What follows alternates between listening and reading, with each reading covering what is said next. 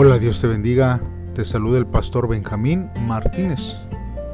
Este día miércoles 14 de junio, hermanos, vamos a estar meditando en la palabra de Dios en el libro de Lamentaciones, capítulo 4, del versículo 1 al versículo 10. Como título, este devocional lleva Más pecado que en Sodoma. Te invito a que pauses este audio y que puedas hacer una oración si aún no lo has hecho, para que sea Dios el que te ayude y hable a través de este devocional que vamos a, meditar en este día. Si ya lo has hecho, entonces te invito a que me acompañes a darle lectura a estos versos de la Biblia. La palabra de Dios dice así. En cada esquina de las calles hay joyas tiradas en el suelo el oro ha perdido su brillo. Los ciudadanos de Sión, tan valiosos que valían su peso en oro, pero ahora son considerados vasijas baratas hechas por un artesano ordinario. Hasta las lobas amamantan a sus crías, dejan que se alimenten de su pecho. Pero la hija de mi pueblo se ha vuelto más cruel que el animal más salvaje del desierto. La lengua de los bebés se pegan a su paladar por los sedientos que están. Los jóvenes piden pan, pero no hay nadie que se los ofrezca. Los que estaban acostumbrados a comidas finas están hambrientos en las calles. Los crímenes de Jerusalén eran mayores que el pecado de Sodoma y Gomorra. Sodoma fue destruida en segundo, aunque nunca fue atacada. Los nazareos de Jerusalén eran más puros que la nieve, más blancos que la leche. Su cuerpo era fuerte como el roble y su cabello era, hermoso como el zafiro. Ahora se han vuelto más negros que el carbón. Nadie los reconoce en las calles. La piel se les ha pegado a los huesos y están tan secos como la madera. Tuvieron mejor suerte los que murieron en la batalla que los que murieron de hambre. Con sus propias manos las mujeres más amorosas cocinaron a sus hijos. Los convirtieron en su comida cuando mi pueblo fue derrotado. Bien hermanos, pues vamos a estar meditando en estos versos de la Biblia. Nosotros, hermanos, podemos meditar, hermanos, en que en este capítulo, hermanos, hay un contraste en cuanto a la situación anterior, hermanos, en cuanto al sitio de Jerusalén. Este, pues esto, hermanos, revela eh, lo que Jeremías percibe y lo, y lo plasman así, hermanos. Los sonidos y las señales, hermanos, de la prosperidad se fueron debido al pecado del pueblo. Y este capítulo nos advierte a no suponer que cuando la vida va bien, siempre seguirá así. Debemos también, hermanos, evitar gloriarnos en nuestra prosperidad para no caer, hermanos, en una bancarrota espiritual. Por eso nosotros necesitamos, hermanos, aprender a vivir conforme a los propósitos de Dios. Porque cuando una ciudad está bajo sitio, hermanos, la muralla de la ciudad, que ha sido construida para dar protección, sellaba a la gente que estaba en su interior. No podían salir a los campos en busca de comida ni agua debido a que el enemigo estaba acampando alrededor de ella. Cuando los alimentos se terminaron, hermanos, en la ciudad, el pueblo observó que sus enemigos cosechaban y comían del producto de los campos. El sitio, hermanos, era una prueba de voluntad para ver quién resistía más. Jerusalén estuvo sitiada durante dos años, y podemos ver, hermanos, que la vida se volvió tan difícil que el pueblo hasta se comía a sus hijos. Y los cadáveres los dejaban para que se pudrieran en las calles. se perdió, hermanos, toda esperanza. Ahora, en estos versos, también vemos, hermanos, que se refiere a Sodoma y que ha sido destruida por el fuego que bajó del cielo debido a la maldad. Y esto, hermanos, llegó a ser un símbolo del juicio final de Dios. Aún así, hermanos, el pecado de Jerusalén fue mucho mayor que el que Sodoma y Gomorra, hermanos, cometieron.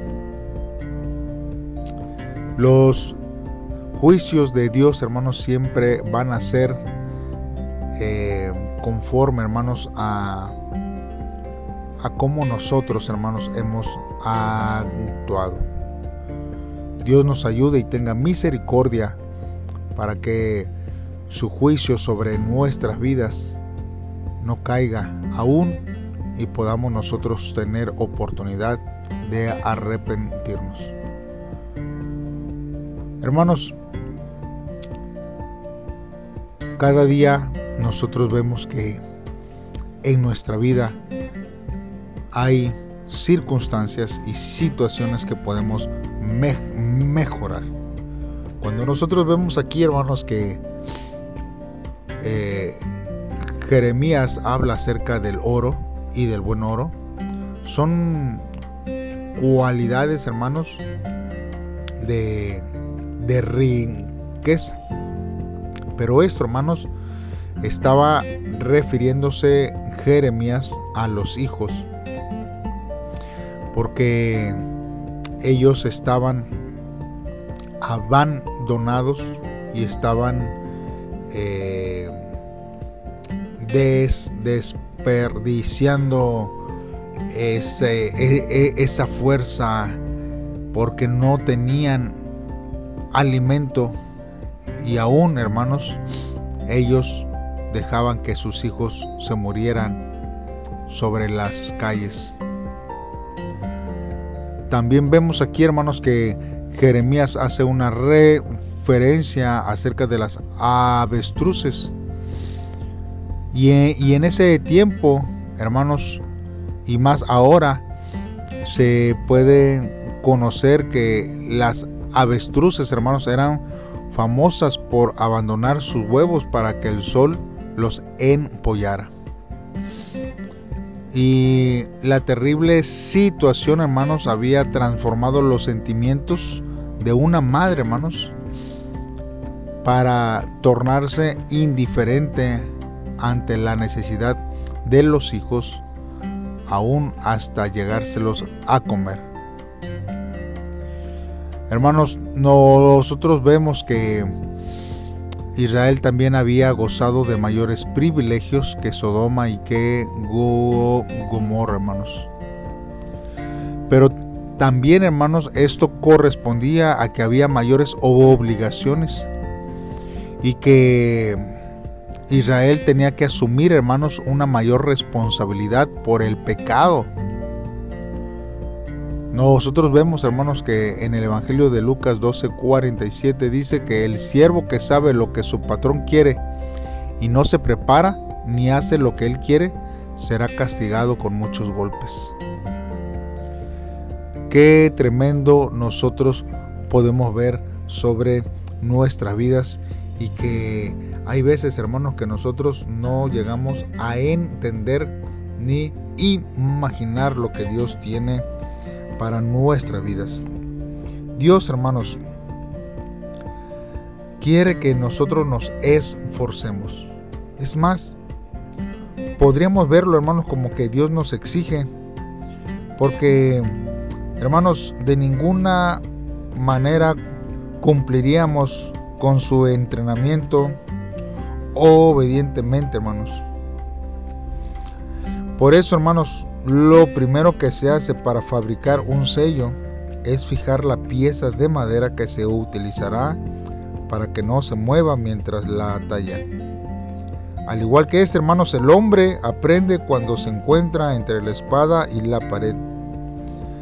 A menudo, hermanos, nosotros escuchamos testimonios de fieles que asistieron a, a la iglesia porque estaban enfermos. Por eso solo es el comienzo. Solo acaban de abrir sus ojos espirituales.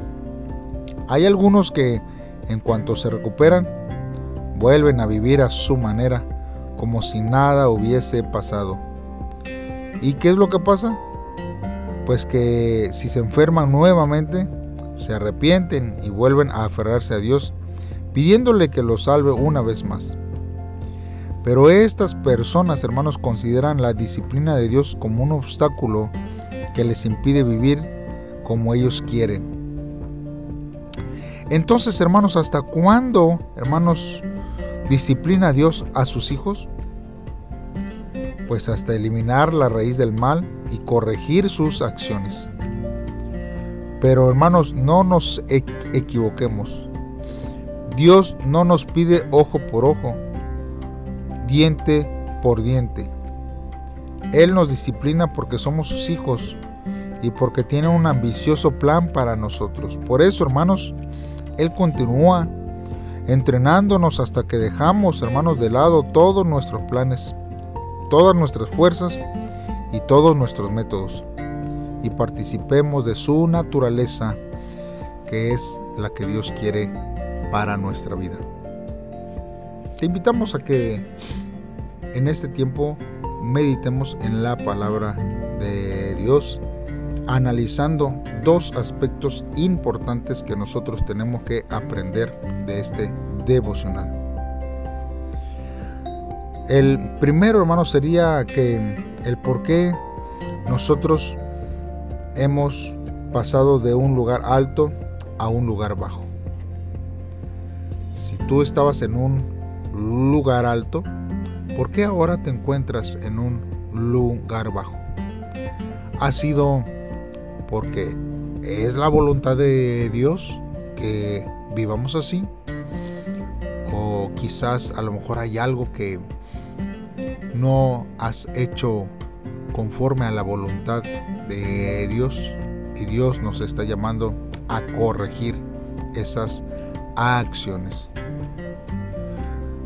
También, hermanos, podemos aprender en este día y a través de esta de este devocional, hermanos, es que en que nosotros hemos desobedecido pese a las constantes advertencias que Dios nos ha dado. Sabe que Dios, antes de poder eh, lanzar un juicio, un castigo de corrección, Él nos advierte, hermanos, más de una vez. Sin embargo, no hacemos caso hasta que ya estamos nosotros pasando este proceso de aprendizaje. Dios quiere que nuestra vida esté llena, hermanos, de bendiciones, pero también nosotros tenemos que aprender a escuchar la voz de Dios sobre nuestra vida. ¿Por qué no hacemos una oración a Dios y le pedimos que Él nos ayude para vivir conforme a su camino y que los planes que Él tiene para nosotros podamos nosotros caminar vivificando a Dios en nuestras vidas. Padre, en esta hora te damos gracias, Señor, por tus maravillas, por tu bendición que tú nos brindas, Señor, hacia nuestras vidas. Te necesitamos, Señor. Te necesitamos, Dios. No hay nadie como tú, Dios. Por eso nosotros clamamos a ti, sabiendo que tú tienes el control de nuestras vidas. Te pedimos, Señor, que tú seas el que nos guíes en todo tiempo, que nos lleves, oh Dios, a esos lugares, Señor, que, oh Dios, tienes preparado para nuestras vidas. No nos dejes caer en tentación, Señor, y ayúdanos, oh Dios, para que nosotros, oh Dios, eh, podamos dejar que nuestra vida y nuestro eh, eh, espíritu deje de seguir los lujos y las riquezas de este mundo. Señor, y poner atención a tu advertencia de juicio, Señor, que siempre es clara y cierta mas sin embargo nosotros somos los que no prestamos atención muchas veces. Hazme volver, Señor, a tus caminos de santidad. Deseo, Señor, meditar a profundidad tu palabra y obedecer a ella y enseñar en mi iglesia tus caminos, Señor, y también en mi comunidad y donde tú, Señor, nos llames a hacer tu obra. Gracias Dios por tu cuidado y amor que brindas hacia nuestra vida. En el nombre de Cristo Jesús te lo pedimos Dios. Amén. Dios te bendiga hermanos y te invito a que el día de mañana continúes con nosotros en un devocional más. Saludos y bendiciones.